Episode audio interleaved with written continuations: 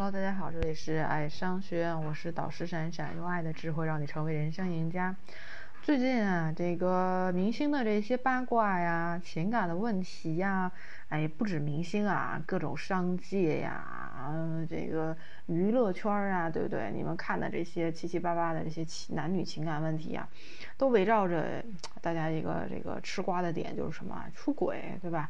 出轨这件事情好像近些年来变得越来越多了啊！每每上微博热搜的时候啊，都会围绕着这个什么明星出轨、男方出轨、女方出轨啊，出轨谁原谅啊，等等等等去讨论。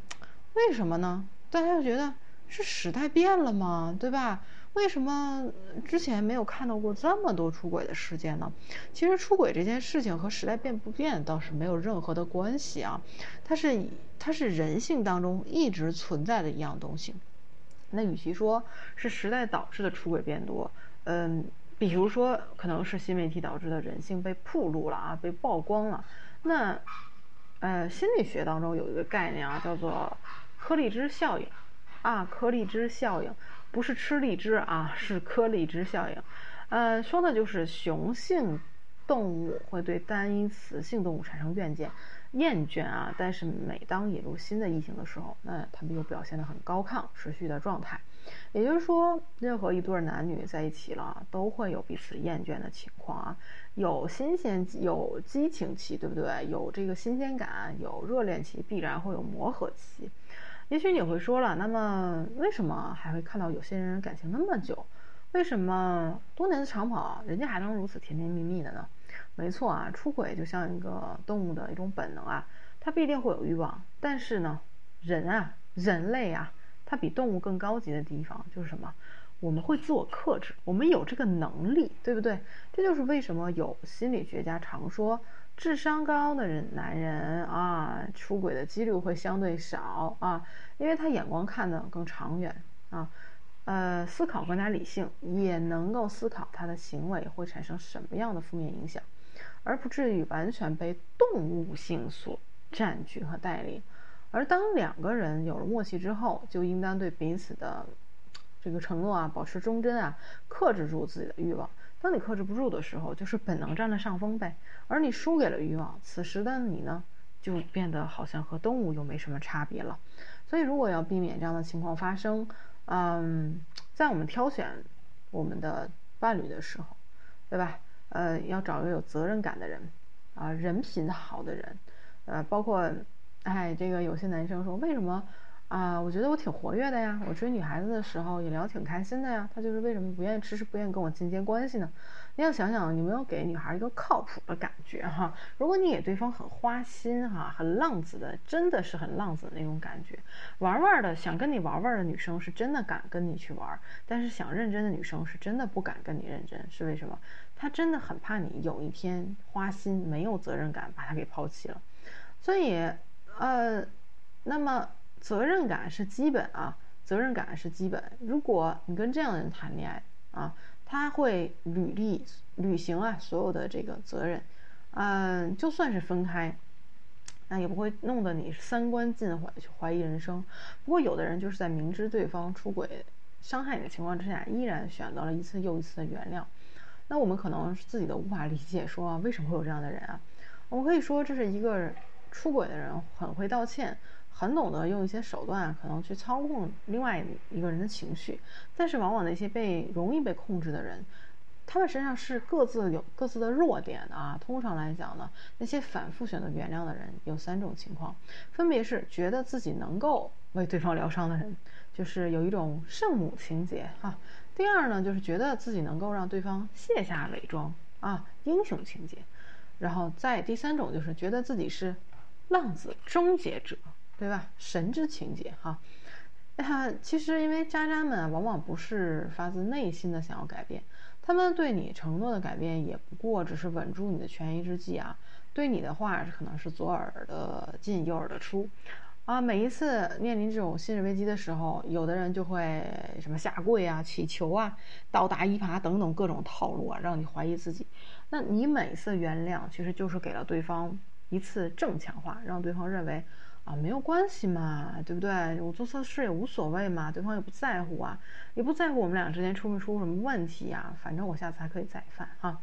只要是他用乞求啊啊下跪呀打呀倒打一耙啊啊甚至逃避的方式，这些方法啊，你还是会对他回心转意。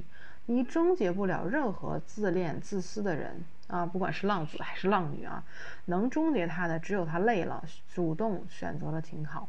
你之所以不能啊这个，去坚持不相信想要改变，是因为你。是低自尊的自恋者，是缺失自我价值的人。这些人往往放不下的是不是爱情啊，而是拯救了对方，才从中找到自己存在的价值和意义。似乎你拯救了对方，自己好像多么伟大。你想真正的从中走出来，正视自己心里动因的这个需要非常的重要。真正的伟大其实是为自己的人生负责，无需用拯救一场糟糕的恋爱来去证明自己。你脱下你的超人服装啊，才是成就伟大自己的开始。也许你会为你付出未得到它一个结果而后悔，但其实你从中已经得到了很多。生命中没有什么是浪费的。你呀，爱过一个人，然后失去了，但是其实你收获了爱过的感觉。你做生意失败了。但是你长了见识啊，交了一个朋友被骗了，但是你得到了经验呀。很多人都是什么，只停留在了说我被骗了，我失败了，我失去了，却没有去想我得到了什么。只有你真的去想我得到了什么时候，你的价值才会提升，对吧？你的人人生路才会往前去延展延展，而不是说停留在失败了。被骗了、失去了的那个原点，甚至往回倒退啊！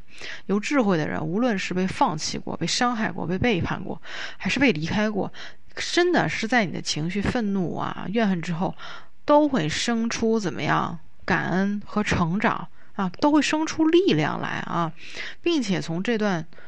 曾经的挫败的当中去看清自己的缺口，学到点什么，也只有真正做到这一步，你去失恋的心情才能够真正得以平复，对吧？渣男渣女有很多啊，他们可能随时离开，但是更成熟的人格，更好的你自己，才是别人拿不走的财富啊，对吧？总是说我在这一段里面投入很多，我没有获得我想要的，我在下一段当中，我要么不投入了，要么我投入的更多。其实你忘了，你真正应该提升的。为付出的是你自己，对吧？真正应该去投入的是你自己啊！为自己去投入，才是别人拿不走的财富。如果一段关系能够让我们意识到自我才是最大的财富，那无论这段关系是痛苦还是快乐，都是值得的。因为什么？爱不只是有钱。对不对？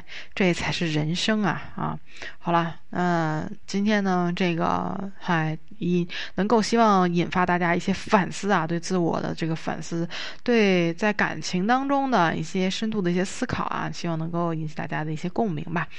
嗯，好，那这个通过现象看本质啊，嗯，一些情感的问题也，不是只有受了伤害之后，大家才要去想我怎么办呀？我受了伤害了怎么办？被骗了怎么办？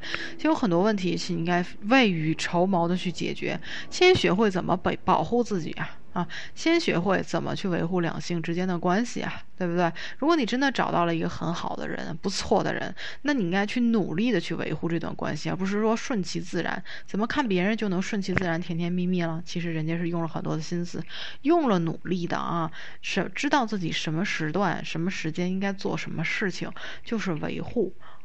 亲密关系的重要的能力，好吧？如果想学习这种重要的能力的话呢，可以来跟老师做咨询啊，也可以学习我们系统的这个哎内部的课程。好，那今天的课程呢就到这里了，我们下节课再见吧。